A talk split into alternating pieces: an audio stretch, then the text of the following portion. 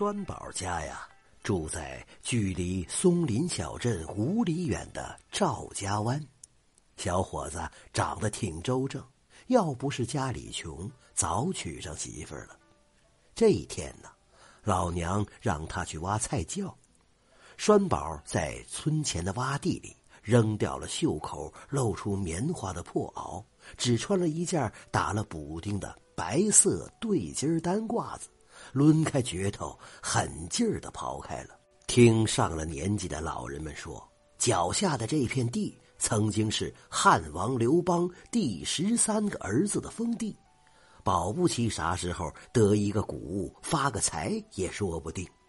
栓宝边抡镢头边想，他刚想抽袋烟歇歇，当一声响，镢头碰到了一个硬邦邦的东西。他蹲下来，用手小心的抠，一个公鸡模样的东西显了出来。吃过晚饭呢，娘俩翻来覆去的在灯下看了老半天，看得眼眶子生疼，也没看出个道道来。栓宝娘吩咐他说：“孩子，你抱着到当铺去找人看看，能不能当几个铜钱，咱俩好过年呢。”这一天。栓宝早早的吃了饭，来到了镇子上。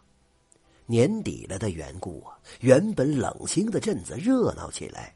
远远的望见了昌盛当铺的牌子和旗杆，旗子上面红布飘带围着一个斗大的“当”字，迎风招摇。栓宝平生第一次进当铺，显得有些拘谨。他在伙计的引导下爬上了门前的花岗石台阶，转过门内的大屏风，在古色古香的木质柜台前，忐忑的打开了自己的破包袱。一位戴眼镜的清瘦中年人接过了这个还糊有黄泥巴的绣公鸡，左看右瞧，还放在耳朵上听。约莫过了半个时辰，清瘦的中年人才漫不经心的问。客官，当多少啊？栓宝心里也没准备呀，略一琢磨呀，至少要他五百个铜钱吧。他就伸出右手，五个指头摸索着，又用左手拳头代替挥了两下。中年人看明白了，他这是要五百现大洋，就来到坐在后边的一个老者面前比划着。按照当铺的规矩。每家当铺里都有站柜和坐柜两个人，站柜谈生意，坐柜主要是为了在站柜与当户发生争执的时候好打圆场。老者站了起来，给外边的伙计递了一个眼色，领栓宝来到靠里的一个雅间伙计沏上热茶，小心的退了出去。穿长袍马褂的老者慢条斯理的拱了拱手说。嘿嘿，请用茶。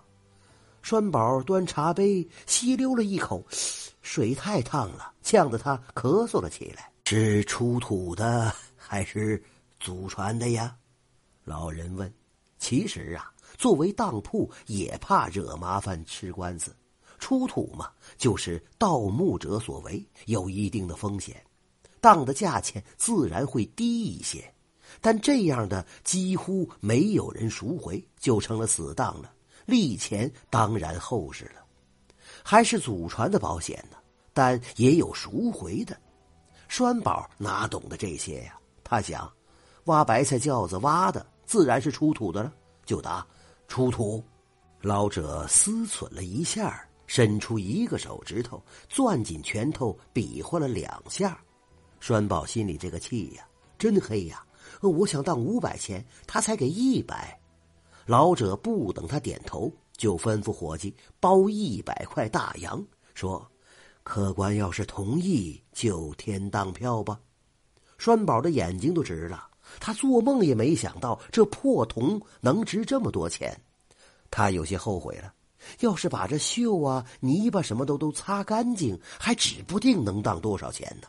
他手脚麻利的收起了这绣公鸡，三下两下的重用包袱包好了，说：“我明日再来。”然后就扬长而去了。栓宝娘见栓宝回来了，就问当了多少钱。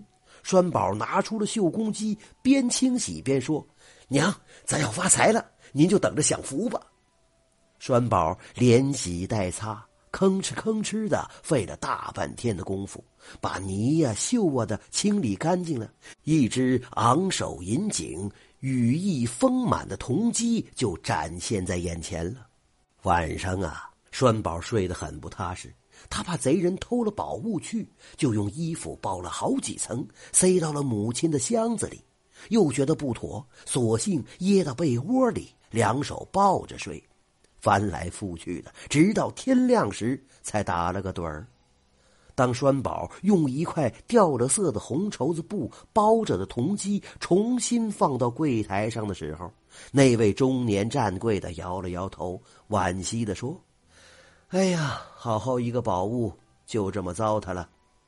栓宝抱着铜鸡，无精打采的就往家里走。他心里这个悔呀，悔的肠子都绿了。走过旺福家的包子铺，一阵包子的香味勾得他咽了好几口唾沫。包子还没熟呢，笼屉里边蒸出的腾腾热气。这旺福正坐在门口逗他三岁半的小儿子玩儿。看见栓宝，就高声的招呼他过来吃包子。栓宝和旺福早就认识，说哪有钱吃包子呀？然后将发生的事儿一五一十的说了出来。旺福打量着这只漂亮的铜公鸡，就说：“兄弟啊，你要是愿意，我愿意出五十个铜钱买下这小玩意儿当个玩物。”栓宝此时也怨恨起手里这只公鸡来，什么东西？害得我白白欢喜了一场，现在听说还能换五十个铜钱就点头同意了。临走啊，这旺福还免费送了他十来个包子。一年之后，在昌盛当铺的斜对面，另一家气派的福生当铺开张了，掌柜的是开包子铺的旺福。于是啊，小镇上就有了许多传言。有人说呀，那绣铜鸡本就是个宝物，每天晚上三更天，它会引颈高歌。也有人说，那绣铜鸡本来不值钱，关键是鸡肚子里有两颗东珠，价值万金。还有人说，旺福将绣公鸡卖给了京城的一位达官贵人，得了好多的大洋，还跟人家拜了把兄弟呢。但毕竟是传言呢，谁也无法证实。倒是栓宝他母亲常说呀：“哎，这外财不发命穷的人呐，俺栓宝没那么大的福分，要把那个宝物放在家里呀，还指不定招来什么祸呢。”这话呀倒是真的。解放后，旺福成了镇子上头号的资本家。被批来斗去，后来变得疯疯癫癫的，神经不正常了。满脸皱纹的栓宝经常把小孙子放到腿弯上，讲绣铜鸡的故事给他听。哎呀，这真是栓宝挖出绣铜鸡，宝贝在手难发迹，外财不富命穷人。